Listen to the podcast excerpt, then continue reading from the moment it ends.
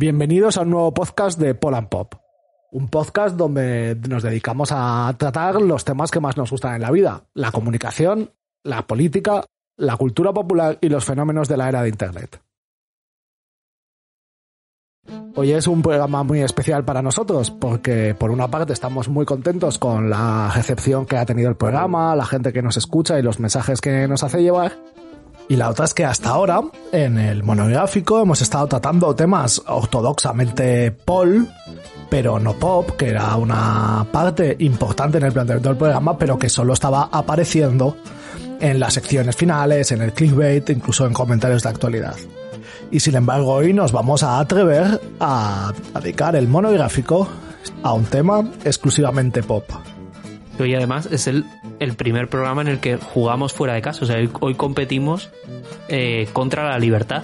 O sea, hoy hay, hay alternativas apreciables a, a esto. Entonces, en este, en este nuevo terreno, queríamos hacer un programa que subiera la apuesta en estos días donde se están difundiendo eh, todo tipo de teorías eh, más o menos alocadas sobre el origen del coronavirus, que si se trata de un diseño de laboratorio chino o que si su expansión, su expansión está relacionada con, con las infraestructuras de tecnología 5G, nos vamos a preguntar con el estilo que caracteriza este programa de análisis político y cultural sobre teorías de la conspiración. Hoy es el, programa que no harías en la primera cita. Recordaros que podéis seguirnos en las redes sociales, escucharnos en Evox, Spotify y Anchor y avisaros de que el Polan Pop de hoy puede contener trazas de conspiranoia.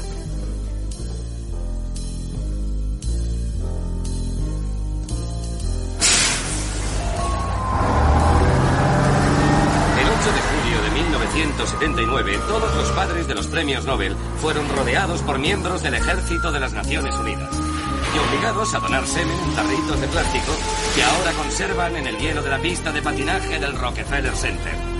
Ay, no me gustaría estar ahí cuando aquello se descongele. ¡Ah! ¡Qué asco! Oiga, ¿sabe lo que le ponen al agua? ¿No? Flúor.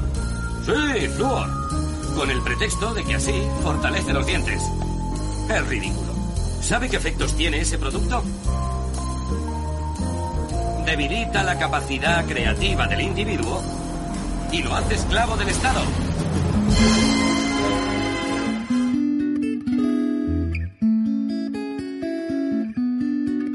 Está con nosotros para, para acompañarnos y compartir sus conocimientos respecto a esto eh, Sergio Salgado, arroba ciudadano cero en Twitter que es miembro de XNET, eh, anteriormente también conocido como SGAE, una plataforma formada por activistas que trabajan en campos relacionados con los derechos digitales, la democracia en red y la libertad de expresión. Hola Sergio, ¿cómo estás? Pues muy bien, muchas gracias por invitar. Pues nada, lo primero que hacemos cada programa es un poco preguntarnos por qué este tema es interesante, por qué, nos ha llevado a decidir eh, tratar este tema a, mí lo que más me interesaba a la hora de plantear esto es que eh, siempre los enfoques de la teoría de la conspiración se mueven como en, el filo de lo que es mm, buen conocimiento y lo que pasa a ser eh, conspiranoia, teoría de la conspiración. Luego creo que podremos entrar en todo este, en todo este zancocho.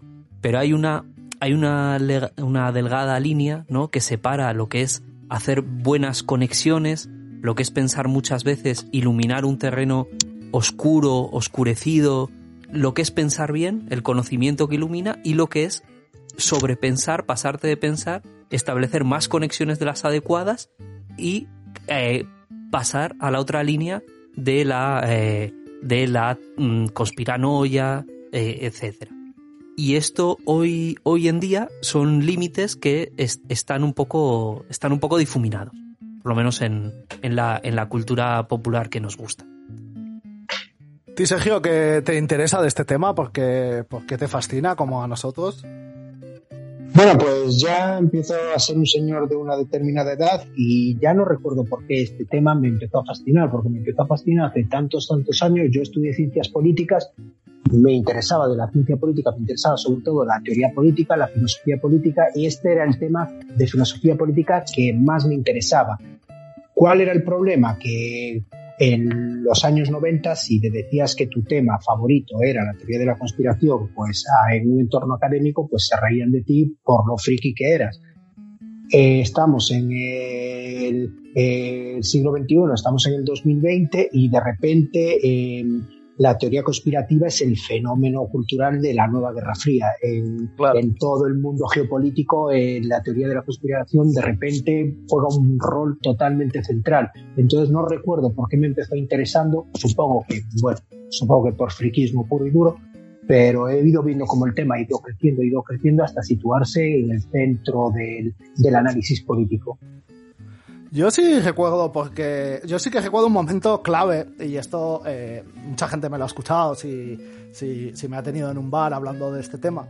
Eh, yo creo que estaba escuchando teoría de la conspiración, pero simplemente por puro, por, por ser un por escuchar, eh, por consumir masivamente eh, contenidos, o sea, como sin filtro y escuchar de todo, y, y llegué a, a, al, a lo que fue el primer congreso de ciencia y espíritu que en España esto ha sido como el Bustock de los conspiranoicos. Era el gran congreso donde los conspiranoicos de, todos los eh, pelajes, taxonomías, tipos y categorías se reunían a, contarse las movidas. Y en el primer, en el primer congreso Ciencia y Espíritu, pues claro, ahí tenías a todo. Tenías a negacionistas del SIDA, tenías a Peña hablando de los Illuminati, hablando de cuerpos espirituales, pero también eh, invitaron a Enric Durán que si recordáis este señor, que es un poco pre-15M, es este, este chico que, eh, que, que, estafó un banco bastante pasta y luego, digamos, se autodenunció para hacer una acción política en relación a esto.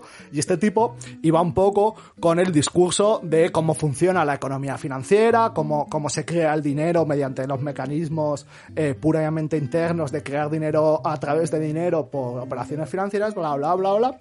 Y eh, y lo habían invitado y aparte el tipo fue. Y ahí yo me di cuenta de que entre la teoría anticapitalista y, la teoría de la conspiración, nosotros establecíamos como una separación más o menos neta y entendíamos que no era lo mismo, pero para los conspiranoicos no. O sea, los conspiranoicos veían, veían lo mismo, o sea, les daba lo mismo eh, el tema de los chemtrails, para ellos el tema de los chemtrails y, y, la, y la conspiración financiera era eh, una línea de continuidad.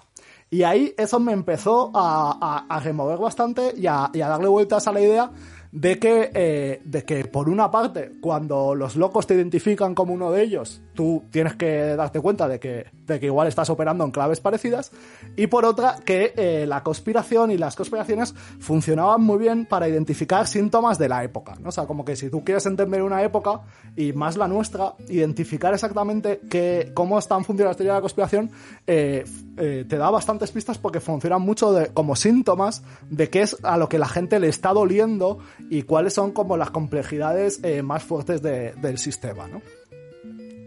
Me interesaba un poco lo que tú estás diciendo como teoría de la literatura, como los grandes relatos de nuestra época eran las teorías de la conspiración. Y como literatura de ficción y como teoría de la literatura, cuál era la teoría que había detrás de esos relatos. Un poco lo que tú estás explicando. Y luego creo que viví un momento bastante parecido al tuyo también. De, esto que tú estás diciendo me ha resultado bastante familiar, de ver a Enrique Durán llegar a una conferencia, explicar todo esto, del dinero es deuda, que lo del dinero es deuda se parece bastante a la teoría de la conspiración en el sentido de que la gente que descubre que el dinero es deuda siente como una revelación que se lo tiene que explicar a todo el mundo que, que son una comunidad los del dinero es deuda, cuando es algo totalmente evidente que tú te puedes descargar pues los papeles de la Reserva Federal y de tal, los modernos mecanismos de creación de dinero y ves que obviamente el dinero es deuda, pero la gente que lo descubre tiene como la necesidad de, de evangelizar y de contárselo a todo el mundo y, y descubre como si viviera en Matrix.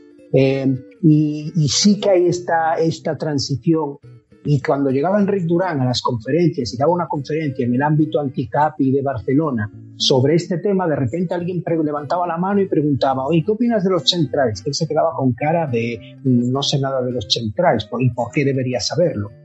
Y que estaban ahí estas dos familias anticapis eh, viviendo juntas y que en realidad eran parte de la misma familia. Es estas conversaciones de Navidad en las que un tío es de una tendencia política y otro tío es de otra, pero es que son los dos de la misma familia. Claro, es que, eh, o sea, ahí mm, yo que no, que vamos, he venido básicamente a, aprender porque no tengo, o sea, no, no, voy a tener todos estos, todos estos detalles que, que manejáis. A mí sí que me, mm, eh, siempre te, siempre te mosquea mucho la, la aceptación eh, crítica y generalizada que tienen algunos, algunos enfoques eh, frente a las, a las resistencias que tienen otros. Y con algunos las resistencias son muy evidentes, o sea, es muy evidente como por qué, eh, gracias a Dios, tenemos como esta resistencia a los centrales o alguna, alguna movida de estas. Pero luego, por ejemplo, en nuestra cultura se maneja como criterios que organizan el mundo eh, perfectamente, por ejemplo, el, el funcionamiento meritocrático de la, de la sociedad, donde cualquier persona puede prever un curso de, de acción y, de consecuencias y de relaciones de cómo se van a conducir los otros y cómo se va a organizar el mundo a partir de, de una cadena de equivalencias que, que bueno, que está, o sea, que, que, está bien como que está bien como mm, como acto de, de, confianza y de tener un, una base eh, con la que guiarte, pero que luego tampoco tiene eh, tanta confirmación fáctica, ¿no? Y sin embargo, eh, eso tiene, tiene un, grado de, de, credibilidad muy alto, mientras que otros, otros discursos se mueven en un estatuto eh, epistemológico que ya es por, por prejuicio eh, inferior, desde la perspectiva un poco en la que queríamos tratar este programa, que no es un juicio sobre la veracidad de las teorías de la conspiración o incluso su utilidad social o su moralidad, en el sentido de si son buenas o malas, si deberían existir o no, sino eh, en, cuanto a analizar cómo funcionan eh, como fenómenos eh, culturales y sus repercusiones políticas crecientes. A mí, consiguiendo este hilo, respecto a lo que hablábamos de enrictura y tal, creo que, creo que es que ahí hubo un choque, un choque que, que sucedió en 2008 efectivamente entre, entre la teoría de conspiración clásica y, y, cuestiones relativas al funcionamiento del dinero y del sistema mundo capitalista que, por ejemplo, se, se veía bastante bien en este documental que se llamaba Fate Race. O sea, donde, donde si uno seguía la secuencia de Tigres 1, Tigres 2, Tigres 3, efectivamente la cosa empezaba siendo un análisis más o menos materialista de, de vamos, de economía marxista y de, y de, y de intelectual de, del anticapitalismo clásico, eh, y la cosa iba cogiendo eh, dimensiones conspirativas cada vez, cada vez más grandes. Y, eh, y, esto me lleva un poco a pensar como la primera pregunta que, eh, o la primera, digamos, el, primer bloque, que es eh, cómo vamos a abordar este tema aquí hoy. Y uno de los que a mí me parece como más interesantes es precisamente abordar la teoría de la conspiración, no tanto como cuál es el relato o los, o los relatos de las teorías de la conspiración, sino exactamente cómo funciona la conspiración, más bien como una cierta estructura de pensamiento y cómo esa estructura de pensamiento eh, no es tan anómala ni, es tan, ni está tan alejada de las estructuras de pensamiento político eh, tradicional. Es decir, que, que, efectivamente cuando los conspiranoicos identifican eh, la teoría de, o sea, digamos, la teoría de la creación del dinero eh, financiera como una teoría de conspiración, es que en el fondo el, el, marco operativo de esa explicación no es muy diferente, ¿no? Entonces, de alguna manera, una, una reflexión que estábamos teniendo estos días antes, antes de del programa era como, como el, pensamiento conspirativo, eh, que es muy de época, más bien es la manera eh, extremada y patológica eh, de, del pensamiento normal. O sea, que, en última instancia se, no, no, hay demasiada ruptura con los marcos de explicación política, sino que eh, algunos de sus elementos se extreman tanto que, digamos, se produce un cierto salto de naturaleza. Entonces yo quería un poco preguntaros por, por esta cuestión, o sea, más o menos, cuál es esta anatomía del, del pensamiento conspirativo, cuáles son los elementos que, que, identificamos que funcionan ahí y lo hacen al mismo tiempo tan particular y por otra parte eh, tan, tan ajustado a la cotidianidad. Vaya, eh, has preguntado muchas cosas. Voy a intentar sí. hacer un poco de un poco de anatomía forense aquí. Mira, eh, creo que no existe un, una, un gran pensamiento conspiranoico porque, bueno, eh, yo tengo una cajita de herramientas para abordar todos estos problemas complejos, que es el método científico. Entonces, eh, si vamos por parte, hay tres maneras de pensar. Una es no pensar perfectamente. La otra es un poco la intuición y la otra es aplicar una, un pensamiento científico, porque hay muchas cosas que son contraintuitivas. Entonces, ¿qué pasa? Que aplicar un método científico tiene unos costes muy, muy, muy, muy grandes.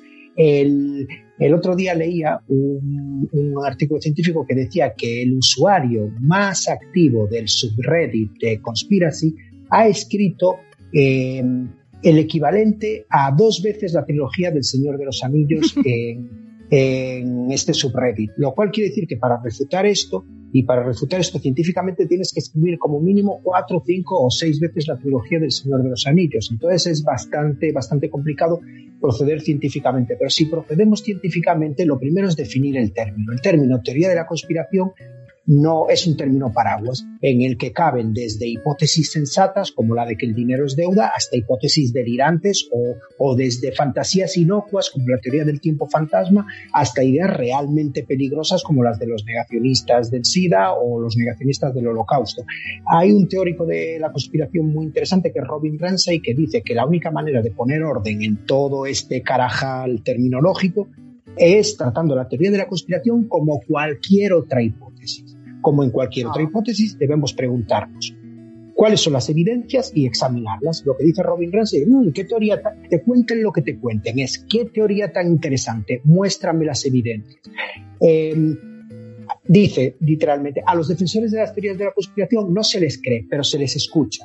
Porque es muy interesante Ajá. lo que están diagnosticando y lo que están diciendo. Eh, entonces, a partir de ahí, solo existen, no existe la teoría de la conspiración, solo existen hipótesis plausibles e hipótesis no plausibles, porque además de un término paraguas, de un paraguas conceptual, teoría de la conspiración es también un arma arrojadiza, con el que cualquier teoría que no encaje en el mainstream yo puedo desacreditarla diciendo que es una teoría de la conspiración. Y la ciencia no funciona así, no funciona por desacreditación.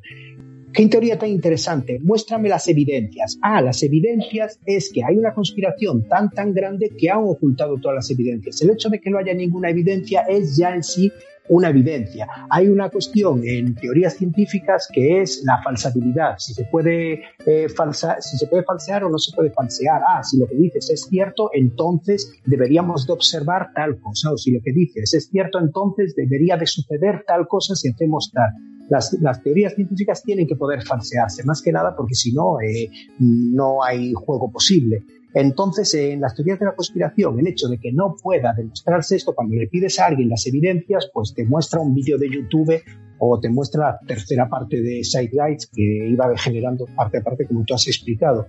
Entonces, el hecho de que no haya ninguna evidencia es ya en sí la evidencia de que hay una conspiración. Entonces, esto eh, es lo que, lo que convierte eh, una teoría de la conspiración en una teoría no científica que no se puede falsear. Y luego para mí hay otra cuestión muy interesante de esta cajita de herramientas para identificar las teorías de la conspiración, que es la ley de hierro de la oligarquía, que, que es que, bueno, básicamente que muy pocas personas con unos intereses muy fuertes tienen unos incentivos a la hora de pactar eh, que no tienen muchas personas con unos intereses difusos. Quiero decir que si ahora vienen y nos roban a todos eh, cuatro céntimos, eh, a un millón de personas, pues es muy difícil que un millón de personas nos pongamos de acuerdo para reclamar nuestros propios cuatro céntimos. Pero si somos cuatro y podemos, y podemos ponernos de acuerdo para ganar un millón cada uno, es muy fácil que nos pongamos de acuerdo.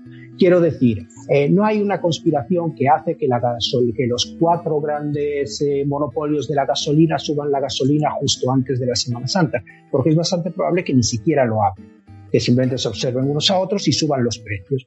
Entonces, eh, que, que una teoría de la conspiración que diga que cuatro, cuatro agentes se han puesto de acuerdo en tal cosa porque tenían unos intereses muy fuertes es una teoría plausible.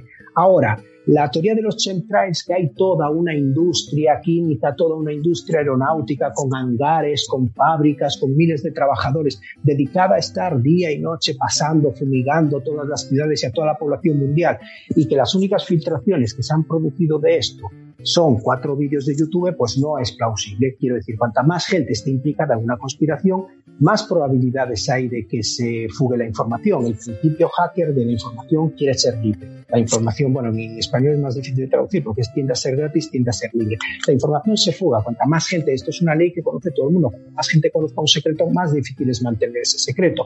Por lo tanto, una teoría de la conspiración en la que hay cientos de miles de personas implicadas contradice esta ley de hierro de la oligarquía y no es es una hipótesis plausible. Y a partir de aquí, pues eh, más que una cajita de herramientas, es más bien un machete con el que irse abriendo paso en esta jungla, en esta jungla teórica. Sí, a, mí, recogiendo este hilo de lo, de lo último que, que comentabas, em, sí, que, sí que identifico que uno de los presupuestos, digamos, políticos para que se pueda armar la, una teoría de la conspiración habitualmente es que eh, las personas que están al mando, o sea, la oligarquía, tienen mucho poder, mucho conocimiento, mucha capacidad, mucha agencia, eh, en contraste con la gente de, de abajo que tiene muy poca tiene muy poca hasta el punto de que siguen órdenes de manera como muy vertical, de que además eh, mm, un poco lo que tú lo que tú comentabas, o sea, nadie no hay no hay nadie que filtre, no hay nadie que rompa la disciplina de esa de esa organización y eh, em, al mismo tiempo la gente que estamos fuera sufriendo los efectos de esa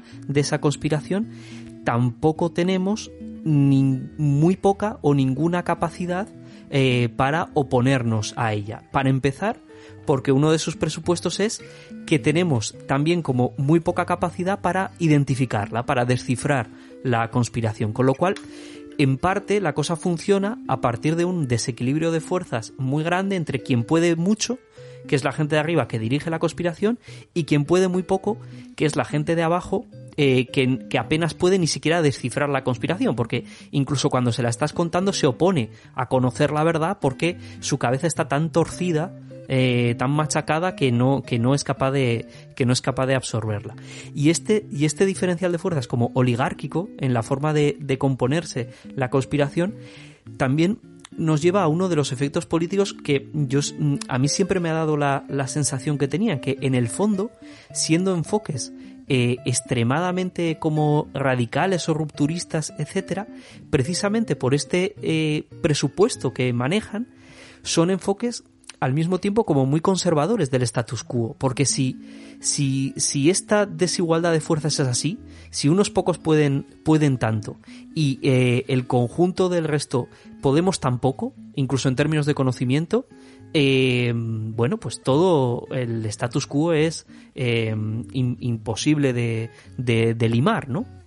Lo que, lo que he pensado toda mi vida, esto que acabas de expresar, es que la teoría de la conspiración es muy desincentivante, muy desempoderante. Quiero decir, nos está diciendo que eh, yo, una de las frases que nosotros siempre repetimos cuando hacemos activismo político es que son poderosos, no todopoderosos. En realidad están hechos de la misma mierda que nosotros, eh, directamente. Pero la teoría de la conspiración es justo lo que tú acabas de decir, plantea al poder como un poder omnisciente que tiene controlado hasta el más mínimo detalle y que, y que controla todo el diseño social y que además lo tiene todo, eh, ya no solo lo controla, controla en este momento, sino lo controla en el futuro, hacia, hacia adelante, y que no hay nada que podamos hacer, porque estamos, estamos jodidos, o sea que atribuye a los poderosos una, una naturaleza sobrehumana directamente, contra la que no podemos luchar, y esa es la gran, la gran crítica que se le puede hacer a la teoría de la conspiración, que es justo lo que tú acabas de decir, que es la cosa más desincentivante y, y más desempoderante que te puedas imaginar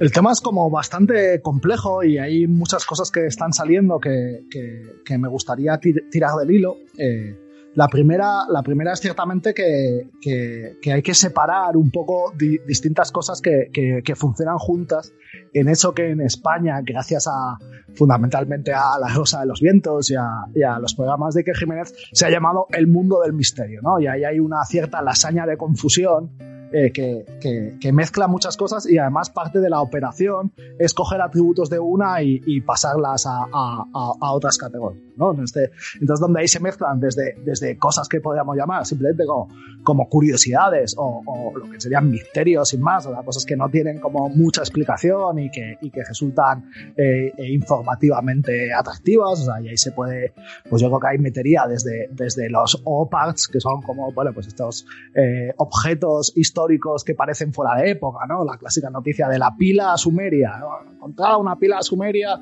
tal. A otras cosas como, como misterios históricos y más. Eh, y, voy a intentar cómo hacer esta taxonomía y, e, y, quien haya visto este tipo de programas o escuchado este tipo de programas irá viendo que en realidad es que se, se tratan todos, ¿no? Eh, luego están los, los, misterios históricos del estilo, pues la ciudad, la ciudad de Z y en, la, en el Amazonas, o sea, como, como cosas que, que, no están muy, o sea, el, mito del dorado, etcétera, etcétera. ¿no? Eso serían como mitos históricos. Lo, el siguiente gradiente aquí sería como eh, el mundo de lo paranormal, ¿no? El, mundo de lo que se ha llamado el mundo magufo, que es el, eh, el tridente de ovnis, fantasmas y magia. Bueno, todo también eh, se, se, eh, empieza a hacer. Pero, pero no exactamente lo mismo. Ahí se puede sumar también esta cosa que, que podríamos llamar terapias alternativas. Y luego viene lo que propiamente tendríamos que llamar eh, las teorías de la conspiración. ¿no? De la conspiración hay, hay de, efectivamente de muchos tipos. Hay terapias de la, de la conspiración histórica. El asesinato de Kennedy ha generado grandes teorías, ha sido una de las grandes teorías de conspiración, eh, probablemente eh, la primera época dorada de la conspiración nació con el asesinato de Kennedy. Están las teorías de la conspiración negacionistas, pues, los negacionistas del SIDA, los negacionistas de, de, de X, lo que son teorías, o sea, los terraplanistas, ¿no? Eh, negar la, la, de la Tierra, las, las, ya como teorías de la conspiración eh, metafísicas, ¿no? O sea, que, que son las más, las más complejas, ¿no? Que ya, pues ya empezamos a hablar de reptilianos, arcontes, bla, bla, bla, bla. Y lo que podríamos llamar como ya los gran, en mi cabeza eh, los llamo los big dealers, o sea, ya la gente que, que, hace como metateorías de la conspiración, te mezcla reptilianos con cuerpos espirituales y, y la ciudad Z y te hace ahí un gran combo. Lo que tiene esta última categoría, que un poco lo distingue de las demás y, por eso más bien eh, es de lo que vamos a hablar, es que efectivamente eh, eh, tiene dos partes. Tiene el propio relato del hecho y luego tiene toda una teoría, tiene todo un relato sobre la, la, conspiración de silencio que la acompaña. ¿no? Entonces es, es siempre un, un doble relato sobre un fenómeno y una conspiración de silencio que la acompaña. Yo sí que diría que, que, incluso de las cosas que habéis dicho contra una de las cosas que tú habías comentado antes, Sergio, sí que hay algunos elementos que se pueden identificar de eh, lo que podríamos llamar como la manera conspirativa de aproximarse a, este tipo de fenómenos. ¿no? O efectivamente, este tipo de fenómenos puede ser aproximados de una manera. Y una de ellas, o, una, o una serie de ellas, eh, son conspirativas porque comparten eh, determinados presupuestos mentales, determinados marcos de entendimiento que, en realidad ya, ya habéis ido saliendo. El primero de todos es y creo que es más importante, es un rechazo a la complejidad del mundo. Es un principio, o sea, un principio general de rechazo a la complejidad.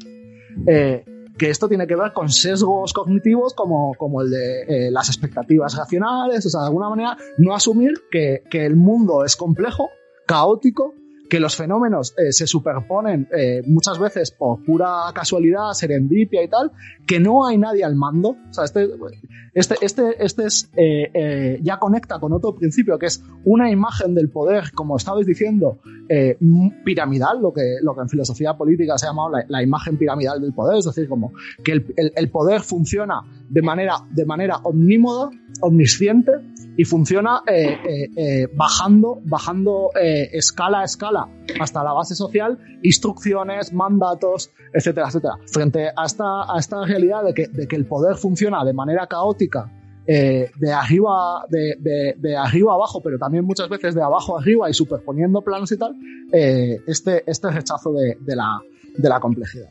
Y otro elemento que, que tiene que ver con, con, este, con este elemento que hemos eh, identificado como, como que es des, desempoderante. Es desempoderante en un, en un sentido porque te dice que tú no puedes hacer nada porque el poder es monolítico, omnisciente y omnívodo, pero al mismo tiempo te produce una gratificación intelectual y personal en la medida en que a ti te convierte en un conocedor frente al rebaño. ¿no? O sea, ahí hay, eh, en la teoría de la conspiración y más bien en la subjetividad eh, conspirativa siempre hay una inflación del ego eh, bastante grande, donde, además, bajo un modelo muy claro de, dualismo idealista platónico. O sea, es decir, la verdad está ahí fuera, como decía, como decía eh, Expediente X, y, precisamente el proceso de liberación es ese salir de la caverna donde está la masa, están los borregos, eh, efectivamente, ¿no? Esta, esta oposición entre, entre el, el yo que, que, que, que, no puedo hacer nada en, eh, con el secreto, pero conoce el secreto frente a la masa silente de, de borregos adocenados y tal. Y ahí sí que opera un mecanismo de gratificación eh, subjetiva eh, bastante, bastante importante, que se suma muchas veces ya cuando, cuando vemos eh, cómo funciona el tipo de argumentos, y a mí esto me hace mucha gracia, que es como algo que podemos llamar como el principio de retroalimentación negativa de la evidencia. Es decir, contra más evidencias haya en contra, de, precisamente eh, cuando tú hablabas de que la teoría tiene que poder falsarse, eh, en la medida en que el pensamiento conspirativo no opera en esos términos, sino precisamente eh, contra, contra más evidencias en contra de ella, eso lo que muestra es la, la mayor verdad que tiene el sujeto, que conoce el secreto, hace por una parte, que sea muy difícil dialogar con este mágico y por otra, que efectivamente sí que podamos identificar algunos elementos que, que operan dentro de, de lo que, de, de, esto que estoy hablando, que alguna vez sería como la racionalidad cos, conspiranoica precisamente el chiste que, que, luego estiraremos y que ya han otros es que muchos de estos elementos en realidad son parte de la racionalidad normal y corriente. Vamos a, pues además esto políticamente en la izquierda ha funcionado mucho, que es esta, esta cosa de somos una minoría consciente frente a la masa, a la masa eh, inconsciente, alienada, adocenada, eh, la masa, vamos, esto ha, operado y opera eh, como un principio general y, y perfectamente asumido por, por la mayoría. La, la, la, religión de sustitución, el, el, marxismo entendido como una religión de sustitución, nosotros somos, concretamente como una religión gnóstica. Nosotros somos los iniciados. El, el, Efectivamente. Nosotros somos los que nos hemos tomado la pastilla, nosotros conocemos la verdad, el resto de la gente está viviendo en una mentira. Eh, uh -huh. yo, yo, yo me atrevería a hacer un listado de estos elementos que tal, pero temo que el motu este que tenéis en el programa de la chapa mena lo tengáis que quitar para que no denuncien por publicidad engañosa. Entonces voy a intentar hacer lo más ameno posible esta serie de elementos que yo creo que hay. Lo primero de todo, lo que acabas de decir del mundo del misterio, el mundo Iker, que yo quiero romper una lanza. Es muy divertido, no tengo mucho tiempo para verlo, pero es muy divertido realmente. Y eh, cuando escucho muchos podcasts que a mí me gustan mucho, como el libro rojo o como Nacho Ares, eh, en Ser Historia, que hacen el ejercicio de honestidad de admitir que ellos llegaron al mundo de la egiptología o al mundo de la antropología religiosa, eh, en el que ofrecen un producto de mucho rigor, pero que llegaron por aquí, que se interesaron por aquí. Entonces es un banderín de enganche aceptable, sobre todo en un mundo pre-internet en el que la única manera de leer sobre ciertos temas de egiptología o sobre ciertos temas de antropología religiosa era lecturas conspiranoicas, en la que luego vas haciendo un proceso crítico y vas filtrando. Respecto a lo de la complejidad y la incertidumbre, que dices, hay un tipo de, de mm, negación de la complejidad y de negación de la incertidumbre muy concreto en la teoría de la conspiración, que es eh, lo que Daniel Dennett llama diseñoide. La teoría de la evolución explica cómo un proceso ciego puede crear cosas que tienen apariencia de diseño, pero si hay un diseño, tiene que haber un diseñador. No, es un proceso ciego que puede crear no un diseño, sino un diseño de algo que tiene apariencia de diseño, pero que no ha sido diseñado por nadie, ha sido diseñado por un proceso ciego. Vale, y esto hay gente que es incapaz de gestionarlo. Entonces, eh, ahora apliquemos el mismo proceso al mundo político y al mundo social. Creer que todo este mundo político y que todo este mundo social ha sido creado, todo este ordenamiento ha sido creado por un proceso ciego. Lo que tú dijiste antes, que no hay nadie al mando, es bastante difícil de asumir. Y luego, otra cuestión más. Bueno, lo que tocas de decir de ser parte de una comunidad. A partir de aquí, pues ya puedo hacer amigos, ya puedo ir a los congresos de la Tierra plana. Esto es muy importante. Y una última cuestión, la tecnofobia. Hemos llegado al punto, señoras, señores, hemos llegado al punto en el 2020 de que toda teoría de la conspiración pasa por la tecnofobia y tiene un elemento de tecnofobia y siempre hay, eh, bueno, esto es algo que llevamos gestionando toda la historia de la humanidad, sobre todo es el gran demonio de la modernidad, la tecnofobia, pero ahora siempre hay un elemento de tecnofobia.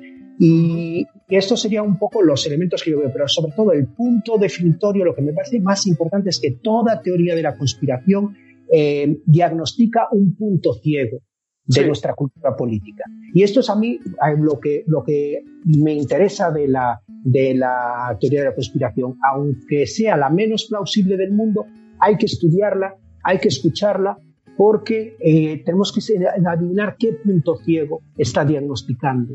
Esta, ¿qué, podríamos mejorar de nuestra cultura política? ¿Qué podríamos eh, mejorar de la divulgación? ¿Qué podríamos mejorar del discurso político? ¿Qué se tendría que mejorar de la cosa pública para que desapareciera esta teoría de la conspiración? Es un poco el ejercicio que tenemos que hacer todos. Por ejemplo, los conspiranoicos de las vacunas. Es que los, la epidemiología es una ciencia muy compleja. Explicarle, mi madre te cuenta, oye, los años que me vacuno de la gripe, estoy tres días en cama. Los años que no me vacuno, uno de cada diez días, pues uno de cada diez años, pues estoy diez días. Es que quizás no se está comunicando bien que ciertas vacunas hay que ponérselas por los demás, no por uno mismo.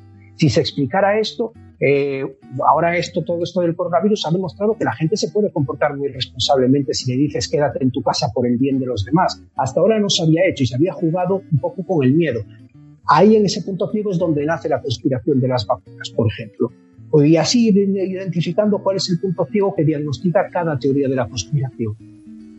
A, mí me gusta mucho este, este enfoque que tú haces, que es como al mismo tiempo muy, muy eh, amoroso hacia las teorías de la conspiración y que pone mucho en primer plano como el contexto sociológico en el que gente concreta se acerca por buenos motivos a este tipo de conocimiento, eh, em, em, gente eh, que pasa por esos callejones por motivos tan razonables como los que los que estás eh, comentando, porque mm, creo que nos permite nos permite introducir la cuestión de por qué justo en estos momentos de, de pandemia hay mm, y no solo de pandemia sino de, de todo lo que llevamos de siglo, ahí tan, se está fortaleciendo tanto este tipo de enfoques, que eh, vincula, yo creo que trae y une un, montón de los, de los elementos que hemos estado eh, señalando hasta ahora, ¿no?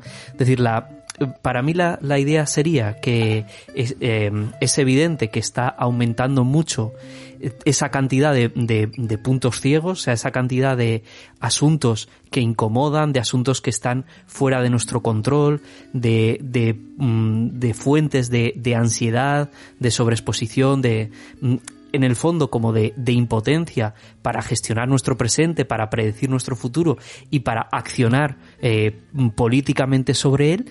Y en este, en este contexto, la, eh, el pensamiento conspiranoico parece como la, un, atajo para gestionar la, para gestionar esta impotencia. Y, y eso, por, por una parte es extraordinariamente razonable y tendríamos que enfocarlo desde la, desde la perspectiva que, que comenta Sergio y por otra parte a mí también me gustaría como hacer un pliegue ahí identificando que eh, también es más probable desde determinadas posiciones eh, pensar de esta manera. Por ejemplo, cuando Raúl decía, no, es que el giro conspiranoico te da, no te permite hacer nada, pero sí que te permite tener un goce narcisista acerca de que tú has entendido algo que el mundo no entiende. Y si no puedes hacer más, no es por tu propia impotencia, sino por la impotencia de la gente que te rodea. Esto, por ejemplo, es un, es un tipo, es un tipo de rasgo que explica también por qué los, los varones se acercan con más eh, facilidad a los enfoques, o a mí esa impresión me da, con mucha más facilidad a los, a los enfoques eh, conspira, eh, conspiranoicos, ¿no? Que es por esta forma particular de gestionar la impotencia resolviendo por el canal de en medio. Bueno, si yo no puedo controlar mi vida, si yo no puedo accionar políticamente de manera eficiente, en lugar de eh, bajar al terreno de la complejidad y la dificultad con el que la gente vive las cosas, con el que la gente se junta con otra gente para pensarlas, para sufrirlas, para sentirse eh, frágil y, e impotente también, eh, lo que hago es cortar por el camino de en medio. Es decir, pues aquí lo que pasa es que hay una gran eh, conspiración en contra y tal. Y esto, creo que esta sería como una forma razonable en la, desde la que abordar la emergencia, el crecimiento de este tipo de, de, fenómenos para, unido a lo que, a lo que tú, Sergio, comentabas, tratar de, de reconducirlos hacia algo, eh, vamos, que se haga cargo de estos, de estos malestares, pero que se haga cargo mm, poniéndolos como en, en, en, un, en un ambiente creativo y en un ambiente en el que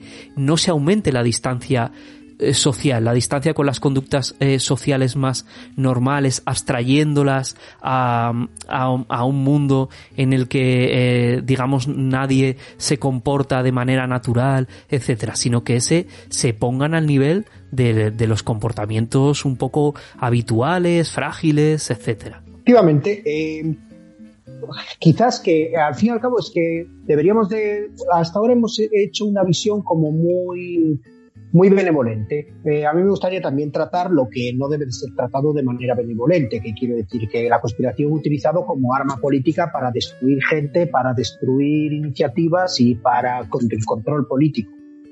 Eh, la conspiración entendida como arma y como arma en manos de los poderosos.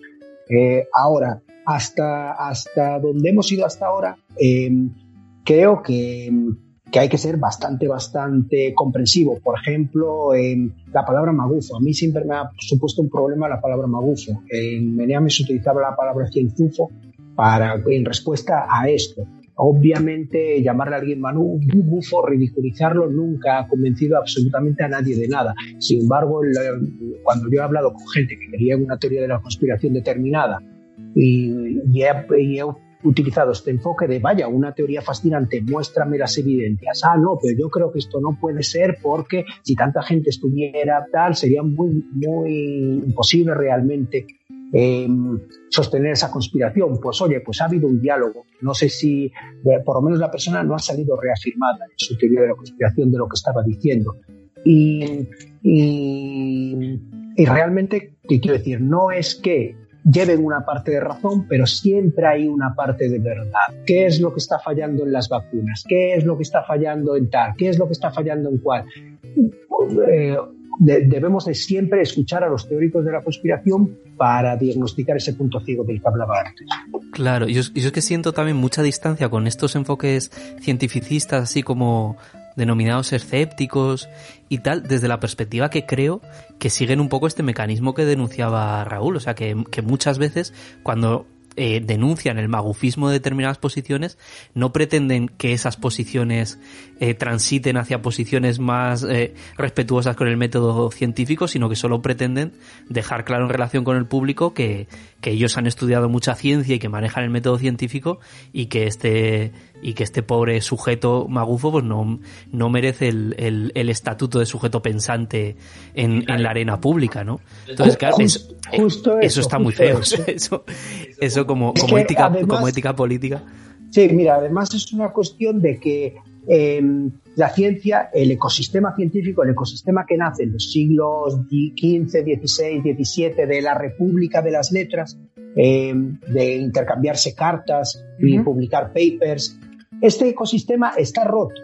Eh, hoy en día, que quiero decir que estamos llegando a cuestiones como que eh, alguien publica un paper y no se puede hacer revisión por pares porque no hay pares, porque hemos llegado a un nivel de hiperespecialización, quiero decir, la propia teoría de la conspiración como, como tema científico, como sujeto científico, es inabordable. Yo decía antes lo del usuario de Reddit que ha escrito dos veces la trilogía del Señor de los Anillos. Yo no puedo, no tengo una vida para dedicarme a estudiar la teoría de la conspiración. Hice el ejercicio sobre 2008 hice el ejercicio cuando salió el hackeo, el Climate Gate. No sé si os acordáis del Climate Gate, la teoría de la conspiración climática. Sí, pues yo hice el ejercicio, tenía que entregar un trabajo en la universidad y decidí hacer el Climate Gate y la teoría de la conspiración del calentamiento global. Eh, estudiar las evidencias expuestas, lo que acabo de decir, tratarlo como una, como una teoría científica más, tratarlo como una hipótesis más y ver si es plausible o no es plausible, el conocido popularmente como Climate Gate. Fueron presentados a la opinión pública por ciertos sectores conservadores ingleses estadounidenses como la prueba de que existía una conspiración global que implicaba científicos políticos de todo el mundo para esconder un supuesto fraude científico del calentamiento global antropogénico.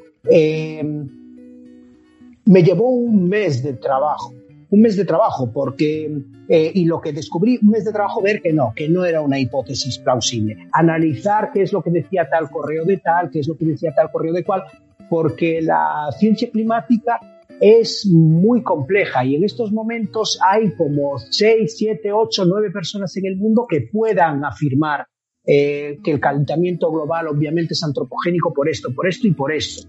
Y sin embargo, todos queremos hacernos los listos y decir, obviamente, es evidente que el calentamiento global es antropogénico. A ver, hasta donde yo puedo pensar es antropogénico pero no voy a ridiculizar a nadie eh, como si fuera una verdad, una verdad tan evidente como que la Tierra es redonda, eh, porque mañana puede ser que, que se descubra, eh, oye, tal matiz o tal otro, que quiere decir que la gente, la gente que creía que la Tierra era plana, luego la gente creía que la Tierra era redonda, luego la gente creía que la Tierra era achatada por los polos y ahora sabemos que es como una especie de balón desinflado con abolladuras. Obviamente la gente que creía que la Tierra era redonda está menos equivocada que la gente que creía que la Tierra era plana.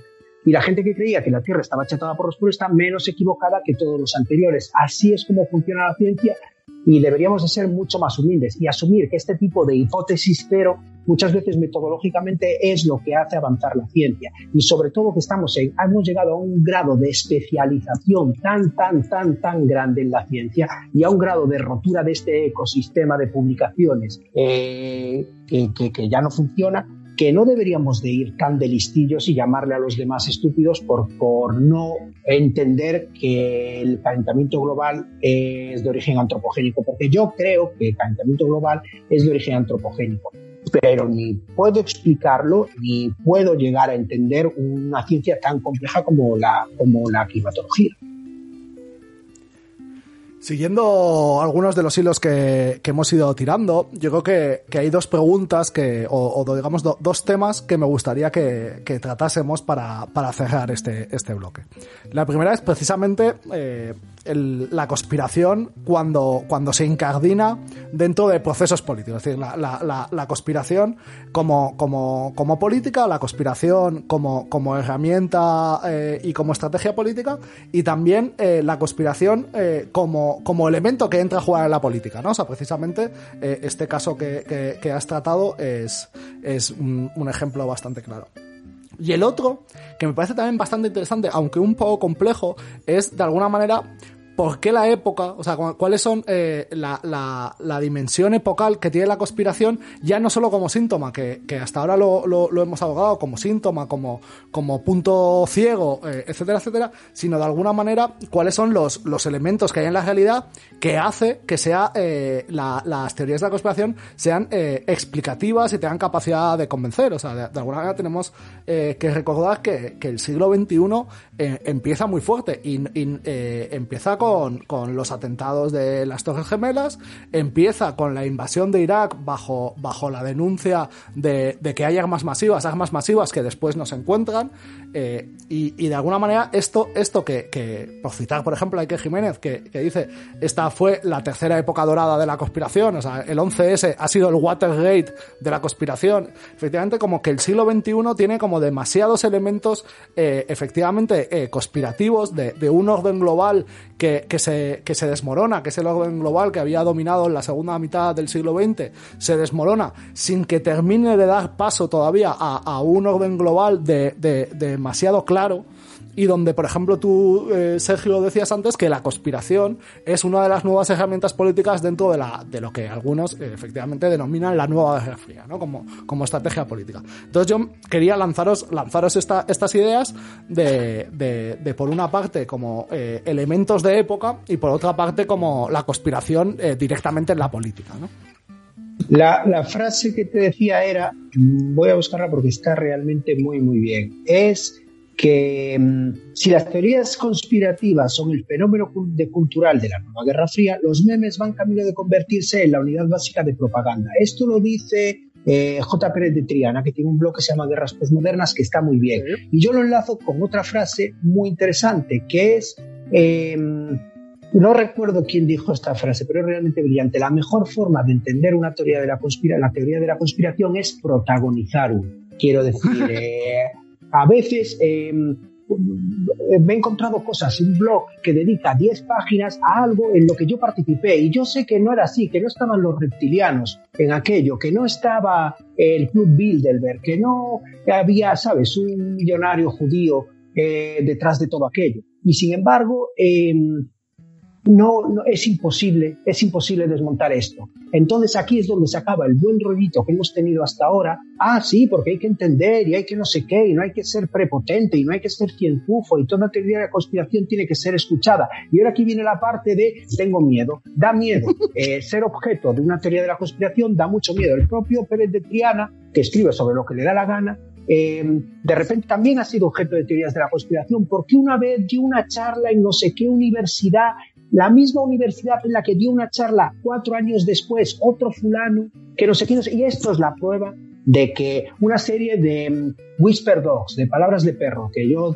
no, no le digo al perro ataca y el perro te muerde, le digo al perro tomate y el perro se lanza encima tuyo y te despedaza completamente. Cuando, cuando somos, somos capaces de escuchar un discurso entero de Erdogan, un discurso entero de Putin, y no darnos cuenta de todas estas palabras, de todas estas palabras que cuando Erdogan habla y habla a la mentalidad de un turco del interior y tal y cual, nosotros escuchamos un discurso relativamente normal, aburrido y anodino, como todos los discursos de todos los políticos. Y, Erdogan lo que está diciendo es, lo que está escuchando el turco medio es los judíos, los judíos tienen la culpa, ¿sabes? O Putin, cuando habla, Putin en realidad es muy difícil detectar la homofobia, salvo ciertos momentos puntuales, es muy difícil detectar la homofobia en su discurso. Sin embargo, hay un montón de whisper dogs en su discurso en los que está acusando a la homofobia y los que está diciendo que todo esto es una conspiración eh, que le está diciendo al turco, al, ruso medio, le está diciendo que los gays son gente que está introduciendo en Rusia eh, las ONGs exteriores y que vienen de fuera para acabar con la grandeza de Rusia. Y, pero él no lo está diciendo literalmente. Entonces, a partir de aquí es una cosa muy, muy peligrosa, porque es muy peligroso ser objeto de una teoría de la conspiración, porque es muy difícil de refutar y, y es muy difícil de refutar. Hay una, hay una cuestión que también me interesa mucho que dice que, ah, quienes creen, por ejemplo, que cree una, una teoría de hay, hay razones hay un artículo de Scientific American que dice que creer en una teoría de la conspiración te hace más propenso a creer en otras, incluso si se contradicen. Quienes creen que Bin Laden sigue vivo tienen más probabilidades de creer que Bin Laden ya estaba muerto antes de su asesinato. Eh, eh, en estas cosas es en las, que, en las que nos movemos. Y yo tengo que negar la mayor de, de lo que has dicho, que es que no creo que, esto sea un fenómeno del siglo XXI. Creo que sí, hay una parte del siglo XXI que es que como aumenta la complejidad, em, aumenta la teoría de la conspiración, pero, pero también eh, la cuestión es que como ha sido un sujeto eh, con tan poco prestigio científico, lo vuelvo a repetir, en el año 98, cuando yo decía lo que más me interesa de filosofía política es la teoría de conspiración, pues era que friki. Obviamente así, no que no hagas una tesis ni hagas nada. Y así ha sido durante siglos. Pero es muy difícil eh, infravalorar la importancia histórica que han tenido los protocolos de los sabios de Sion. Eh, por ejemplo, Quiero decir que cuando los, cuando los rusos y los americanos entraron en Alemania, en cada casa se encontraban el Main Camp y los protocolos de los sabios de Sion. Y el siglo XXI empieza con las Torres Gemelas, pero el ministro de Defensa de la República de Weimar fue asesinado porque obviamente formaba parte del Consejo de los Sabios de Sion. Eh, Ford, el fundador de la compañía Ford, que hay niveles y niveles, se puede ser nazi, se puede ser muy, muy nazi o se puede ser el más nazi. Entonces hay un nivel que es eh, tener un retrato de Hitler en tu mesita. Eso es ser muy nazi. Pues bien, Hitler tenía un retrato de Ford en su mesita. Eh, o sea que imaginémonos de qué personaje estamos hablando. Pues este personaje subvencionó la impresión de millones y millones de ejemplares de los protocolos de los sabios de Sion. Cuando le explicaron que obviamente por unas cosas que explicaba dentro de los protocolos que eran anteriores a tal año y que por lo tanto tal y cual, bueno, más allá de toda duda, obviamente era una ficción, era un libro falso, no eran las actas reales de un consejo judío que quería destruir el mundo. Y tal y cual, cuando le explicaron que obviamente el artículo de Guardian que demuestra que, que, no es así, él dijo, da igual que, eh, que sean falsos. Lo que dicen es verdad.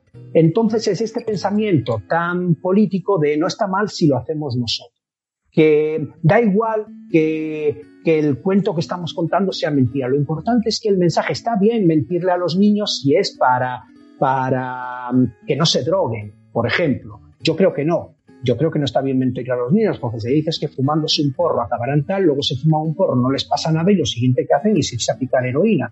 Entonces, pero consideramos en la sociedad que está bien mentir eh, si es por una buena causa. Y esto en, política es el campo abonado para esto. Y niego la mayor de que sea un fenómeno del siglo, del siglo XXI, porque, por ejemplo, la, los libros verdes, el, el principal fenómeno de, de, la sociedad española de los siglos XVI, XVII, XVIII, es la limpieza de sangre el demostrar, el señalar a quién era judío, los sanbenitos y todo esto, que es una locura porque no había judíos en España y sin embargo la gran obsesión durante tres siglos fue perseguir judíos, como en el capítulo este de Futurama del planeta robot en el que dedican un día a perseguir humanos y odian a los humanos, pero no han visto ningún humano en 300 años.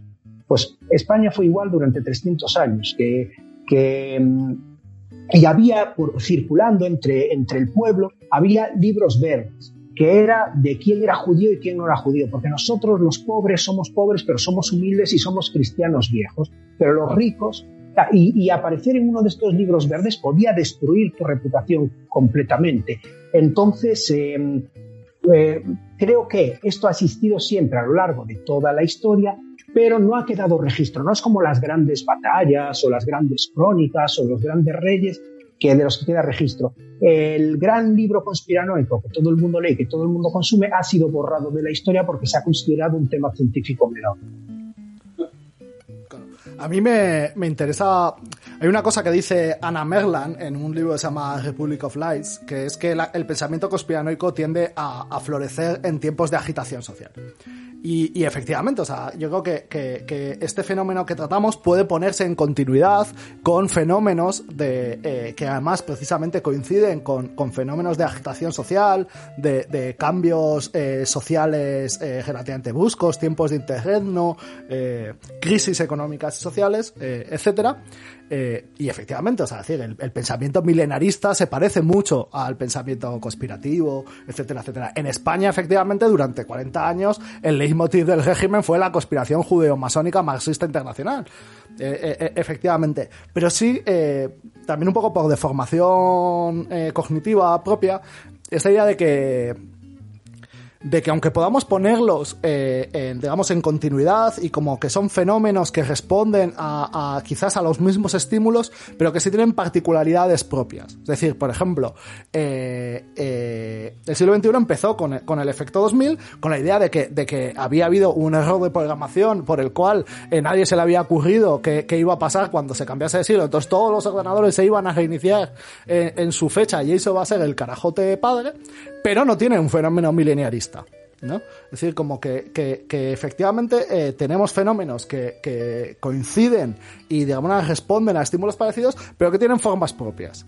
Y yo sí que diría que, incluso en relación al siglo XX, que también ha sido bastante conspiranoico, el siglo XXI eh, tiene, tiene elementos que, que hace que esto se articule de una manera relativamente distinta a como, a como se, se articulaba antes. Por una parte, por la proliferación, es decir, como la intensidad de, de, y la cantidad de teorías que hay, eh, eh, la multiplicidad de fenómenos, o sea, decir, como que, que efectivamente hubo grandes conspiraciones eh, clásicas, digamos, hubo, grandes temas conspirativos clásicos que articularon la política eh, en el siglo XX, incluso en el siglo XIX, etcétera, etcétera, pero, pero sus, sus objetos eran mucho más restringidos y estaban ceñidos a tres o cuatro cosas. Ya lo que tenemos son como, efectivamente, tantas teorías de la conspiración que ni siquiera podríamos enumerarlas.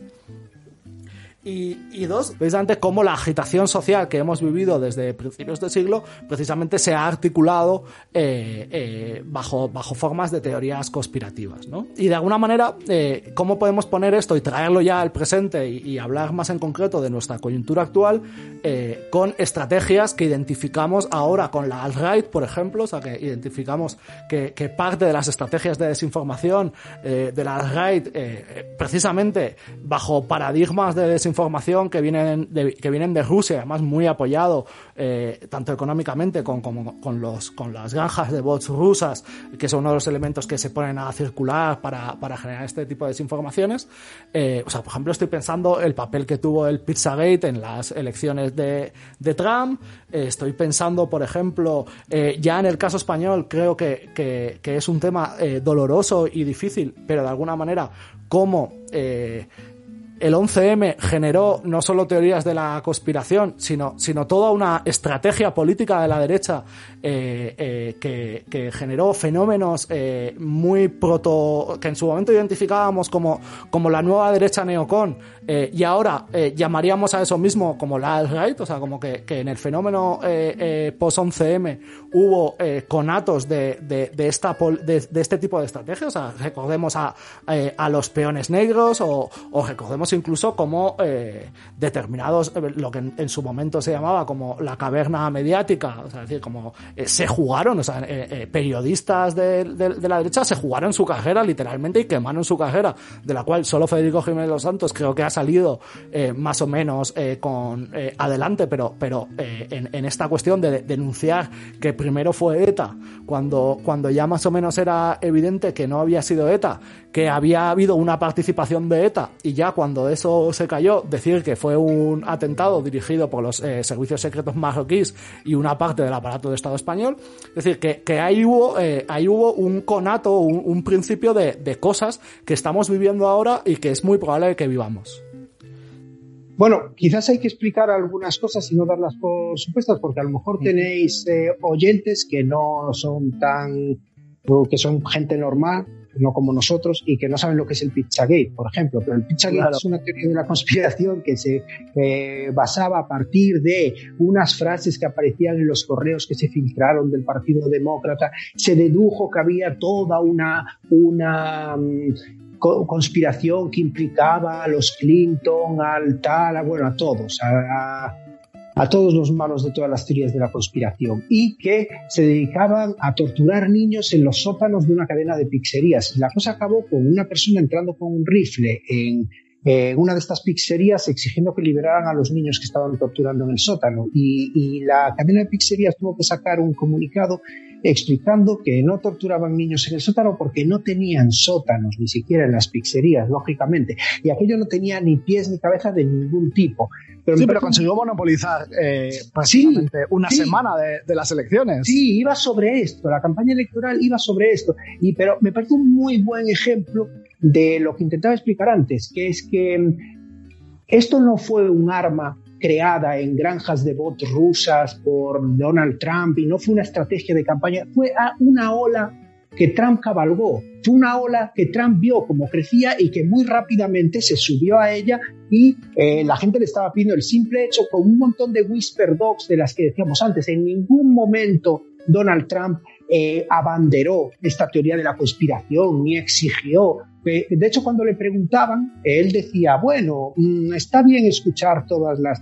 Este, este tipo de whisper dogs, en ningún momento decía, sí, creo en esta teoría de la conspiración, pero dejaba que hicieran. ¿Sabes? Es como Aznar con la teoría de los peones negros. En ningún momento abanderó esto, pero decía, lo máximo que llegó fue a lo de los, los artífices no están en desiertos lejanos, la frasecilla aquella infame, que todo el mundo sabía eh, que a lo que se estaba refiriendo, pero no se le podía acusar de hacerlo. ¿Qué quiero decir? Que, que las teorías de la conspiración son populares.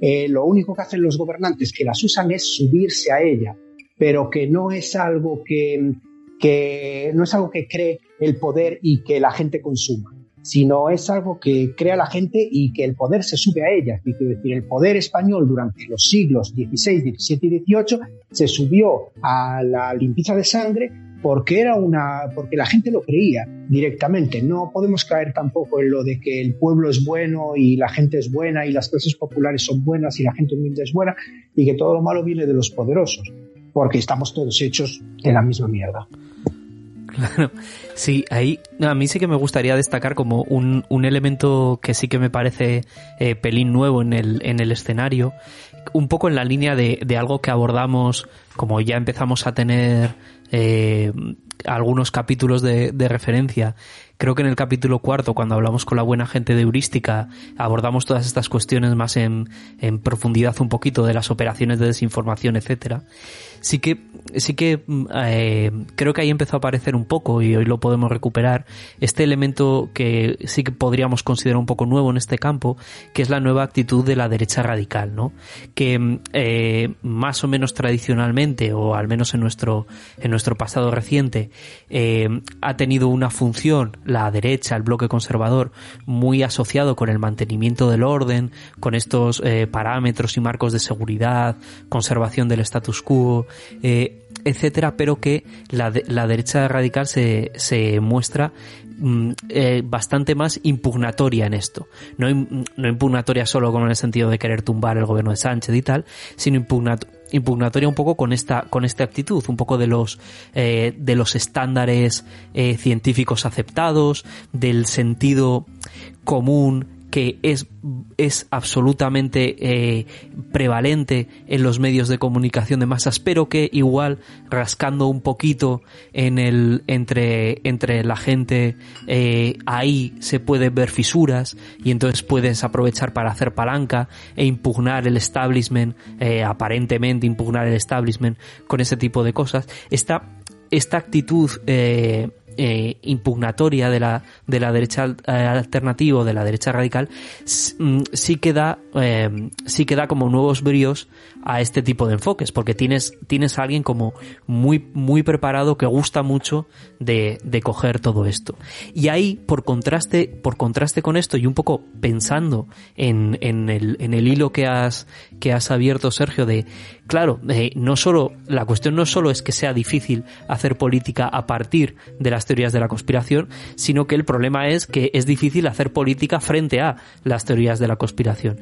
Y ahí todo este trabajo que creo que va a tener como mucho, mucho recorrido de pensar cómo podemos cuidar la, la, esfera, la esfera política y la esfera comunicativa para tener herramientas y entornos en los que sea posible revertir este tipo, este tipo de operaciones, porque si no, de alguna manera tenemos un, un problema entre, entre, entre técnico y, y, muy de fondo también de, disputa de, disputa de estos espacios. Yo me quería referir más que, fuesen eh, elementos creados puramente desde, desde esferas de poder concretos, más bien a, esta identificación que tú señalabas antes, eh, vuelvo a decir, con, esta idea de, la, de, la, los nuevos mecanismos de la Guerra Fría, de eh, estrategias políticas, esta vez yo diría que sí conscientes, de identificar eh, precisamente como teorías conspirativas en la medida en que afectan a, a o sea, en la medida en que funcionan efectivamente como síntomas de malestares sociales y, y, y meter recursos a amplificarlas y difundirlas.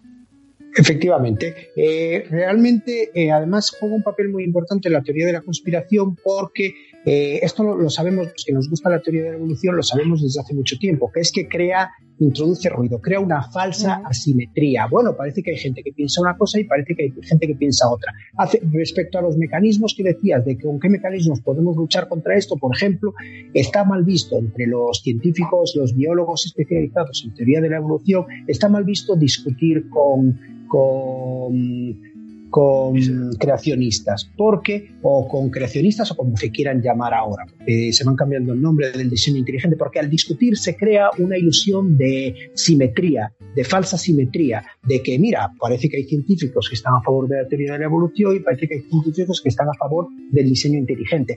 Ah, es algo parecido a lo que deberían de hacer los, los científicos climáticos de que realmente eh, cada vez que discuten, esto es muy la televisión crea mucho esta falsa, esta falsa simetría, cada vez que discuten da, da esa sensación. Por ejemplo, este sería uno de los mecanismos que deberíamos de, de, adoptar, de no, no entrar en ese, cada vez que se entra a negar una teoría de la conspiración, se entra en un relato que, que, se está reafirmando directamente. Hay otro mecanismo también que, que creo que es muy importante, que lo voy a llamar la homeopatía de la verdad, que es echar unas gotitas de verdad entre un montón de mentiras. Mm. Y, y ahí es por donde te pilla. Es como la, la, ayer estábamos viendo la peli de Nixon, de Oliver Stone, eh, que, y en la época de la caza de brujas, de McCarthy. cómo realmente el tío había mentido y sí que conocía a fulanito que era del Partido Comunista y que al final lo juzgaron por perjurio. Eh, pero Nixon quedó como que había desenmascarado a un comunista. Todo lo demás que había dicho era mentira, pero eso era verdad. Y por ahí le pilló. O la peli esta de, de, de la chica lesbiana de los años 50, no me acuerdo ahora cómo se llama la película, que tiene una academia de chicas y hunden la vida eh, porque dicen que, las, que abusa sexualmente de ellas y tal, pero que en realidad la verdad que había es que era lesbiana y que era los años 50 y que no se lo había dicho a nadie. Y por ahí la destruyen completamente. Entonces, esta es la, manera de, defenderse de la teoría de la conspiración, identificar cuáles son esas gotitas de verdad y gestionar eso. Gestionar, eh, admitirlo o, o, gestionar por qué no estás dispuesto a admitirlo, por qué no estás dispuesto a entrar ahí o lo que sea, pero centrarse en esas gotitas de verdad. Yo antes cuando, muy, al principio decía que, que, precisamente el mundo del misterio era, era una lasaña de confusión y precisamente la eh, parte de, del chiste de cómo funcionaba es que se cogían elementos de una y se, y se, y se mezclaban con otras, eh, tiene bastante que, que, ver con esto. O sea, tiene que ver, por ejemplo, con, con eh, si uno ve, por ejemplo, la teoría, el modelo clásico de la teoría conspirativa del 11S, que se centra en la idea de que es un ataque de, de, falsa bandera eh, creado por el gobierno de Estados Unidos entonces, por ejemplo, ahí se, mezcla mucho, eh, eh, pues por ejemplo, eh, analizar cómo, cómo el, ejército de Estados Unidos o el gobierno de Estados Unidos ha utilizado en, determinadas ocasiones operaciones de bandera falsa, que, son verdad, el caso, el caso mítico de, de la guerra de Cuba con España, el, el, el caso de, del comienzo de la guerra de Vietnam, que también se justifica bajo, bajo una operación de falsa bandera, para, para la medida en que, en que tú ya has asentado esa verdad en un capitulito en el cual explicas las operaciones de falsa bandera, extender esa verdad a que efectivamente, como el gobierno de Estados Unidos utiliza eh, operaciones, eh, bueno, el gobierno de Estados Unidos, muchos gobiernos, es decir, que la, los alemanes empezaron la Segunda Guerra Mundial también con una operación de bandera falsa. Es decir, como es precisamente esa traslación de elementos, esa traslación de elementos, eh, la que, la que efectivamente va componiendo la confusión sobre la cual se cimenta el asunto, ¿no? Así por, por terminar también, otro de los elementos que, que esto eh, sé que, que, a ti, Sergio, te va a gustar, que, que, abundan mucho. Un, tema que es bastante fascinante para todo el mundo que nos hemos eh, profundizado aquí y que de hecho suele ser utilizado como argumento a favor de, de la plausibilidad de determinadas teorías son todo este este eh, todo este historial de teorías de, cosas que, que eran teorías de la conspiración que al final se demostró que era verdad. ¿No? por ejemplo, yo creo que el caso más, más mítico es el, es el tema de la operación Gladio, es decir, como este cierto rumor que existió eh, en determinados eh, espacios y medios durante años de que, bueno, que había operaciones de la extrema derecha eh, financiadas por la OTAN, y esto era clásicamente una teoría de la conspiración a la que no se hacía caso hasta que sale Giulio Andreotti en 1990 y dice, efectivamente, eh, el gobierno italiano ha estado implicado en, este tipo de operaciones y se, desma y se, y se desmonta toda, toda esta trama, ¿no? Y ahí se, o, el caso de, de, las experimentaciones con psicodélicos en, en, humanos y en lo que fue el proyecto Mecha Ultra, que es otro de los grandes eh, magmas de la conspiración que suele aparecer bastante, pero que efectivamente se engancha a un suceso eh, que, que efectivamente se puede demostrar. Y casi lo más interesante, claro, sí, tenía, tenía, era, mi tercer ejemplo. O sea, mi tercer ejemplo era precisamente esto. O había todo un rumor sobre la vigilancia digital y, los niveles de la vigilancia digital que era eh, puramente conspirativo hasta que, hasta que, hasta que Snowden eh, hace, hace su operación y, y, y explica que, que, eso no, no es solo tan grave como, como se está diciendo que es, sino que incluso es más grave, ¿no? El tabaco, el tabaco mata y las tabacaleras están ocultando eh, un montón de estudios científicos que dicen que el tabaco mata. Esto eh, era lo que decían algunos conspiranoicos durante los años 50, eh, 40, 50 y hasta casi los años 60 directamente. Eh, es que en realidad eh, volvemos al punto con el que planteaba al inicio, que es una manera también de, es un arma arrojadiza y un paraguas conceptual. Entonces, la única manera de tratar la teoría de la conspiración es como cualquier otra teoría. Eh, se escucha y se analizan las evidencias y se dividen entre hipótesis plausibles e hipótesis no plausibles. Respecto al papel de la conspiración en la historia, pues obviamente toda la historia es una conspiración y la política es conspiración, por lo que hablábamos al principio de la ley de hierro de la oligarquía. ¿Qué pasa? Que la ley de hierro de la oligarquía implica, y la naturaleza de la información desde el punto de vista de una teoría hacker implica que cuanta más gente conozca un secreto, más difícil es mantener ese secreto y cuanto menos gente con intereses más fuertes eh, haya, pues más fácil es mantener una conspiración. Entre 300.000 personas no podemos conspirar. Entre cinco personas sí se puede conspirar. Esta es, la, esta es la gran diferencia y que al fin y al cabo con los años la verdad acaba saliendo, porque, porque la verdad acaba saliendo siempre.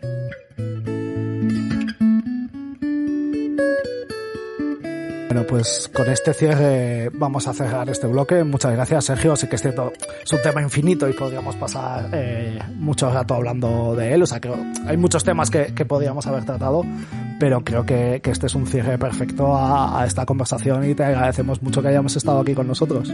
Muchas gracias a vosotros. Muchas gracias, Sergio.